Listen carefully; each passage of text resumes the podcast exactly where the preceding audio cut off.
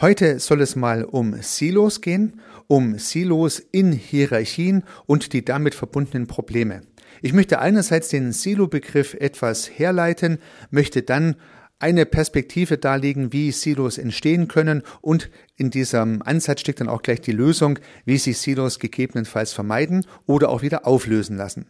Hallo und herzlich willkommen zum Podcast Systemisch Denken und Handeln. Mein Name ist Heiko Rössel.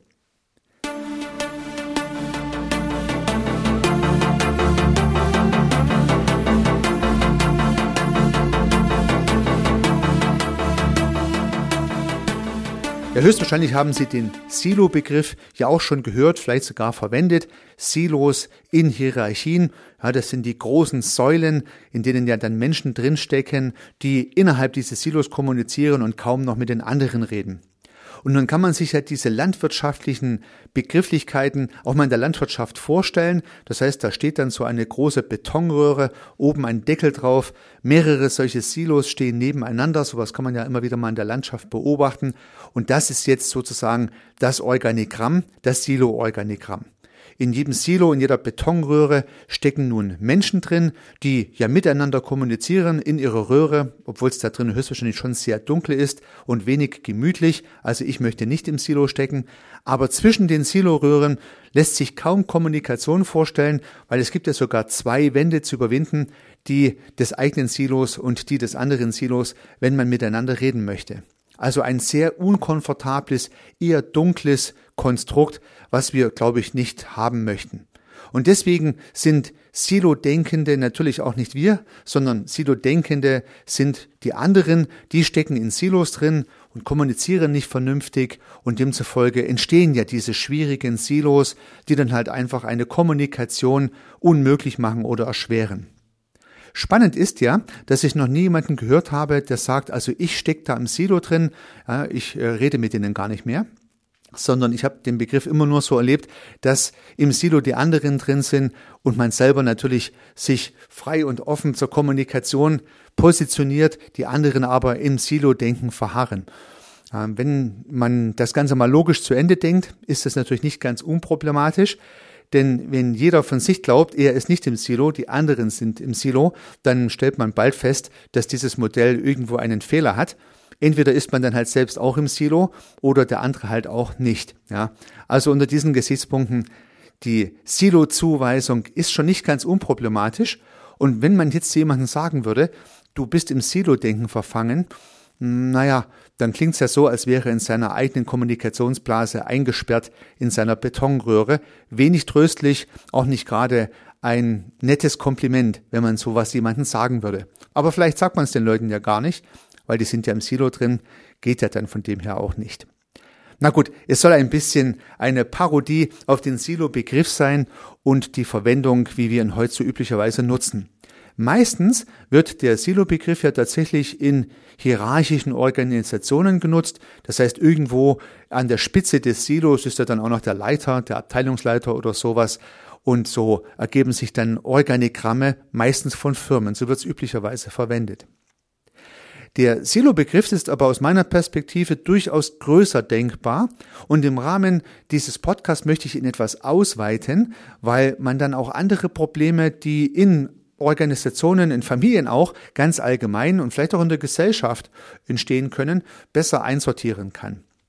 Silos könnten ja dann, wenn man das Bild des Betonklotzes mal weiterführt, könnten ja immer dann eine Rolle spielen, wenn die Kommunikation zwischen verschiedenen Subsystemen nicht so abläuft, wie sie ablaufen sollte. Und nun haben wir gleich noch den Begriff des Subsystems mit ins Spiel gebracht.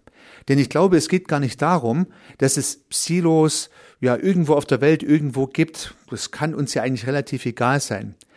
Wir haben ja ein Problem nur mit Silos und Silo-Denken, wenn die Menschen, die im Silo drin sind oder die wir im Silo drin vermuten, mit uns nicht eine Kommunikation durchführen, die wir wiederum zum Erreichen eines gemeinsamen Ziels benötigen. Oder mit anderen Worten, ein Silo fällt uns erst dann negativ auf, wenn wir die Leute, die im Silo drin sind, brauchen. Solange wir die Leute gar nicht brauchen und deren Kommunikation uns eigentlich vollkommen egal ist, solange ist es für uns ja auch kein Silo. Und Sie werden mir ja zustimmen, dass es uns relativ egal ist, wer in der Welt draußen alles mit wem kommuniziert, solange diese Leute nicht für unser Ziel, was wir gerade erreichen wollen, relevant sind.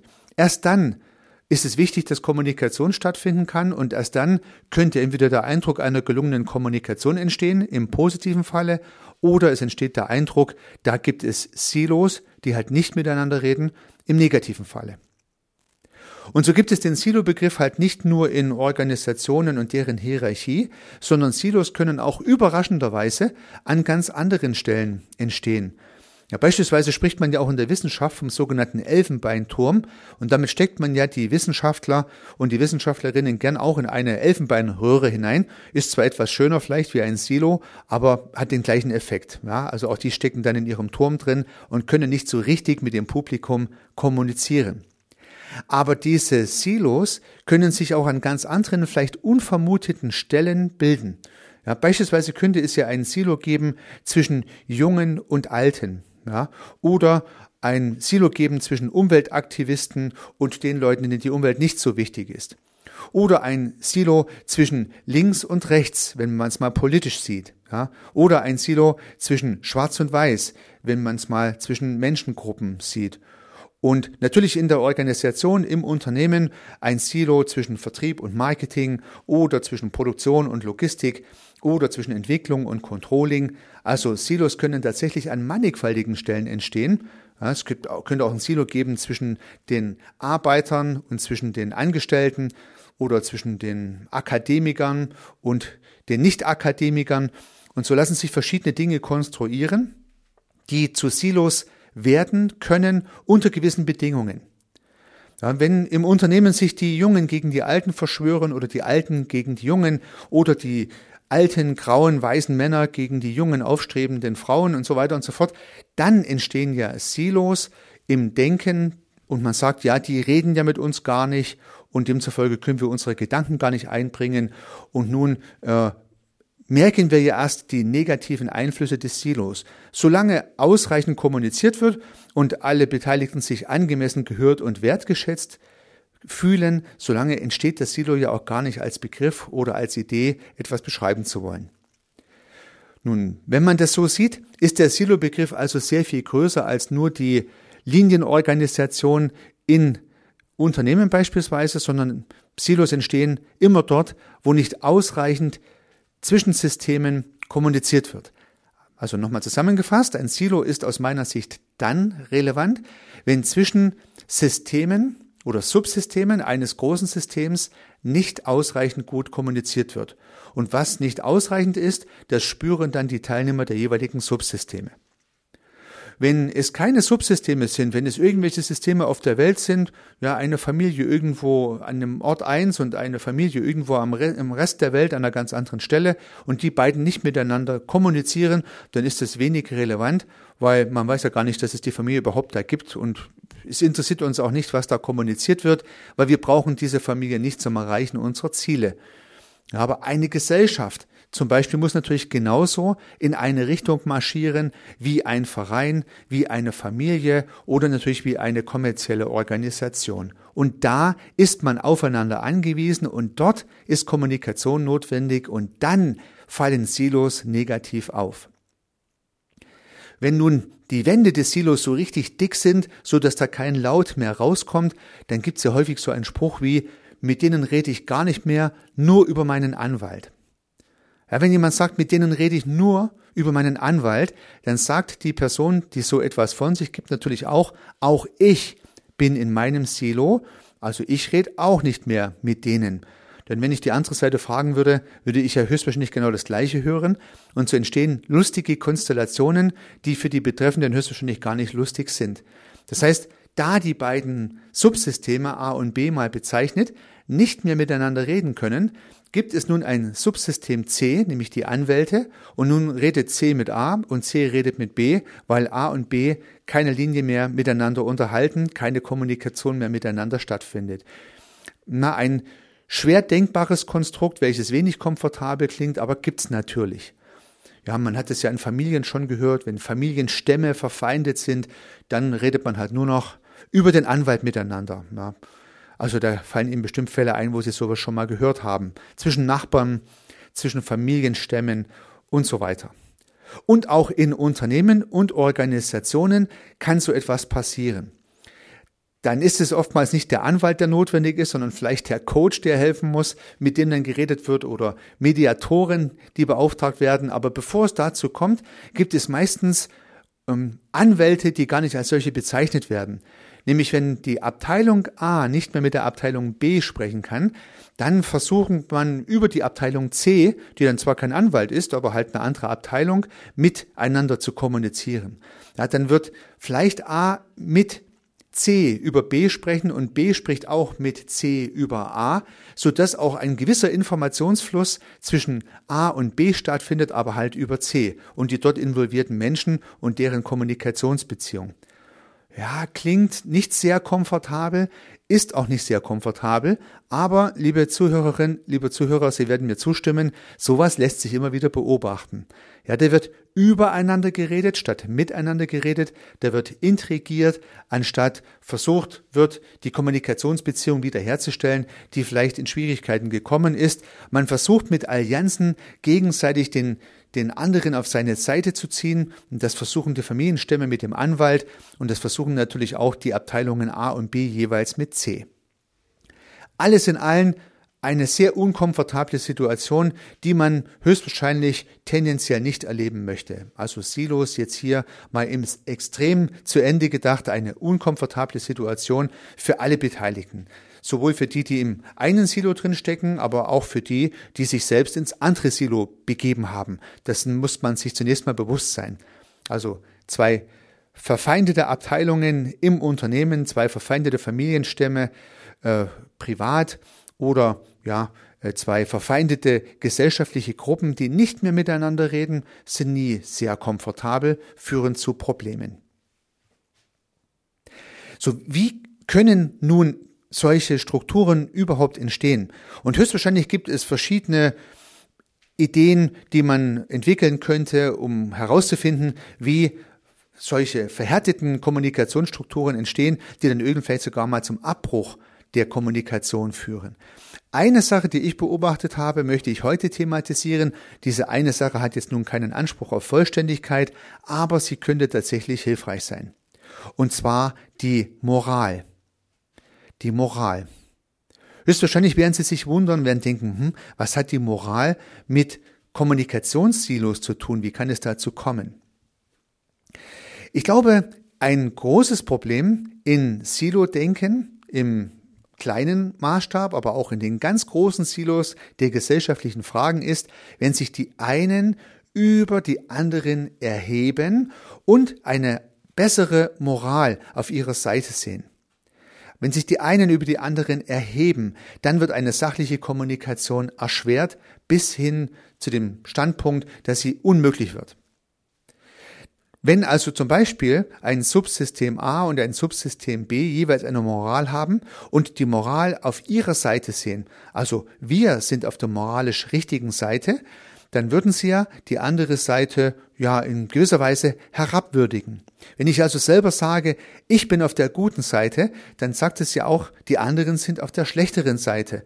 Und das ist natürlich für die anderen unkomfortabel. Und so entstehen verhärtete Strukturen. Das kann man sich jetzt bei den großen gesellschaftlichen Fragen vorstellen. Ja, wenn zum Beispiel die ein oder anderen Menschen, die sich vegan ernähren, es nicht sein lassen können, die anderen zu moralisieren, dann kann es solche verhärteten Strukturen ergeben. Es spricht also gar nichts dagegen, vegan sich zu ernähren, aber sich moralisch auf der besseren Seite zu fühlen und den anderen das mitzuteilen, das kann verhärtete Strukturen zur Folge haben. Und das kann man ja auch immer wieder beobachten über die extremen Schlagabtausche, die dann gesellschaftlich stattfinden zwischen so verhärteten Kommunikationsfronten im wahrsten Sinne des Wortes. Die entstehen insbesondere dann, wenn man die eigene Moral als die bessere Moral interpretiert, anstatt einfach nur eine Moral. Moralisieren kann also aus meiner Perspektive in großen gesellschaftlichen Fragen und auch im ganz kleinen Kontext kann die Ursache für Säulen und Silobildung sein. Ja, wenn beispielsweise im Unternehmen der, der Vertrieb sagt, wir sind wichtiger als das Marketing, dann hebt man sich moralisch über den Vertrieb oder über das Marketing in dem Falle und setzt es damit zurück. Andersrum kann es natürlich ganz genauso gehen. Wenn man nicht anerkennt, dass alle Meinungen und alle Strukturen, alle Subsysteme zum Beispiel einer Organisation gemeinsam wichtig sind, den Erfolg zu erreichen, den man sich halt vorgenommen hat und sich über andere erhebt, dann entstehen schnell verkrustete Kommunikationsstrukturen, die zu Silos führen können, so dass man mit den anderen gar nicht mehr redet, weil die ja sowieso glauben, was Besseres zu sein oder weil sie glauben, für den Beitrag des Unternehmens insgesamt wichtiger zu sein. So wäre zum Beispiel eine gewisse Demut der eigenen Moralvorstellungen hilfreich oder die Anerkennung, dass ich nicht besser bin wie die anderen und die anderen genauso wie ich ihren Wertbeitrag leisten und auch gesellschaftlich könnte man das so sehen und in der Familie und so weiter und so fort.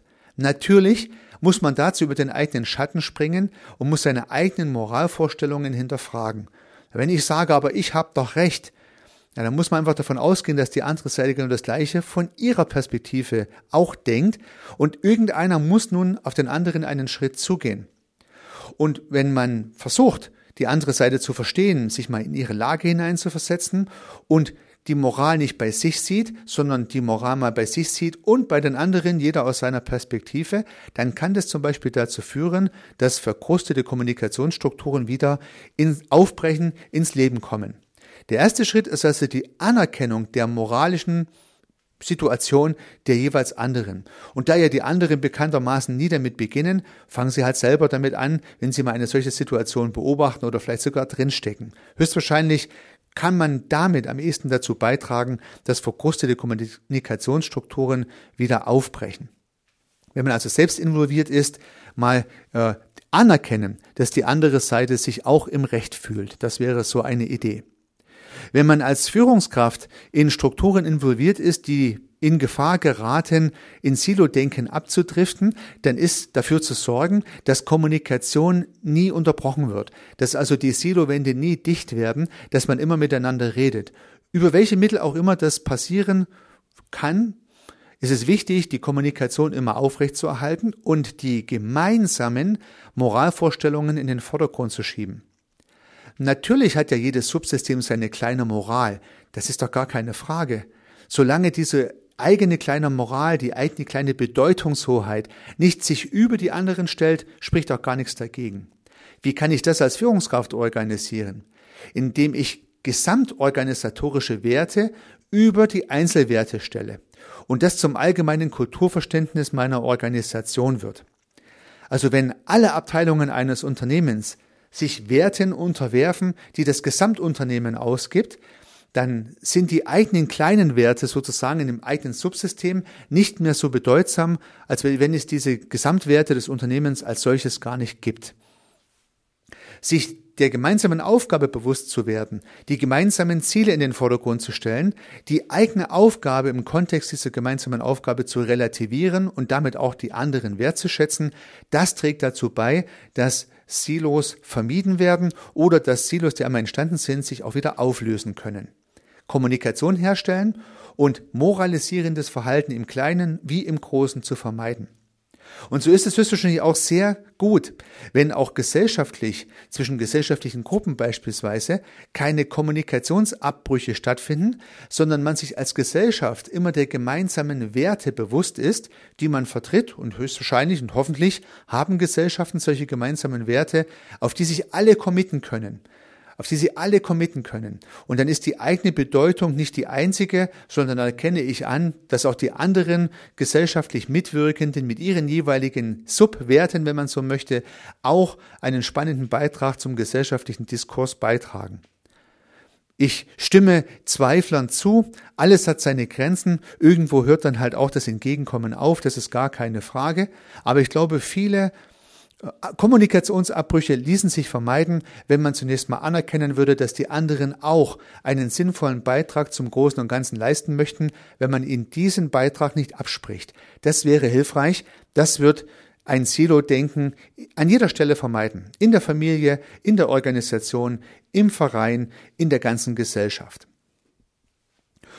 Und so wäre am Ende sozusagen die Empfehlung darauf zu achten, dass Moralvorstellungen am besten übergreifend über Gesamtsysteme hinweg identisch ausgeprägt sind und wenn das nicht gelingen sollte oder vielleicht auch nicht möglich ist, dass man versucht zu vermeiden, dass die einen die anderen moralisieren und sich damit über die anderen stellen.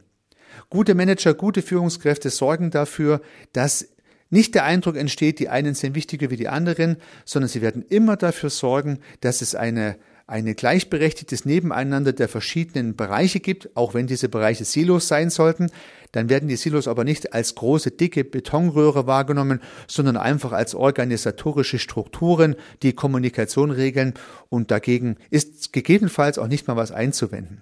Silos werden ja erst schwierig, wenn es dann große Betonröhren werden, um nochmal zurückzukommen zum eingangs aufgeworfenen Bild dieser landwirtschaftlichen Elemente, die da in der Landschaft stehen. Nun habe ich versucht, nochmal den Silo-Begriff etwas weiter zu fassen, habe versucht darzulegen, wie Silos entstehen können, Schwerpunkt moralisierende Haltung und das Abwürdigen der anderen und darin liegt natürlich dann auch die Lösung, das heißt dafür zu sorgen, dass gemeinsame Ziele zwischen den verschiedenen Subsystemen bestehen oder und dass die eigenen Wertvorstellungen innerhalb der Subsysteme sich nicht über die anderen erheben. Das können Lösungsansätze sein, um Silos gar nie entstehen zu lassen oder auch Silos wieder abzubauen. Ich würde mich freuen, wenn meine Gedanken bei Ihnen ja auf fruchtbaren Boden fallen, Sie das Ganze mittragen und vielleicht in der einen oder anderen eigenen Situation oder in Ihrem Beratungskontext diese Ideen verwenden können. Ich wünsche Ihnen sehr viel Erfolg. Unternehmen Sie was, Ihr Heiko Rössel.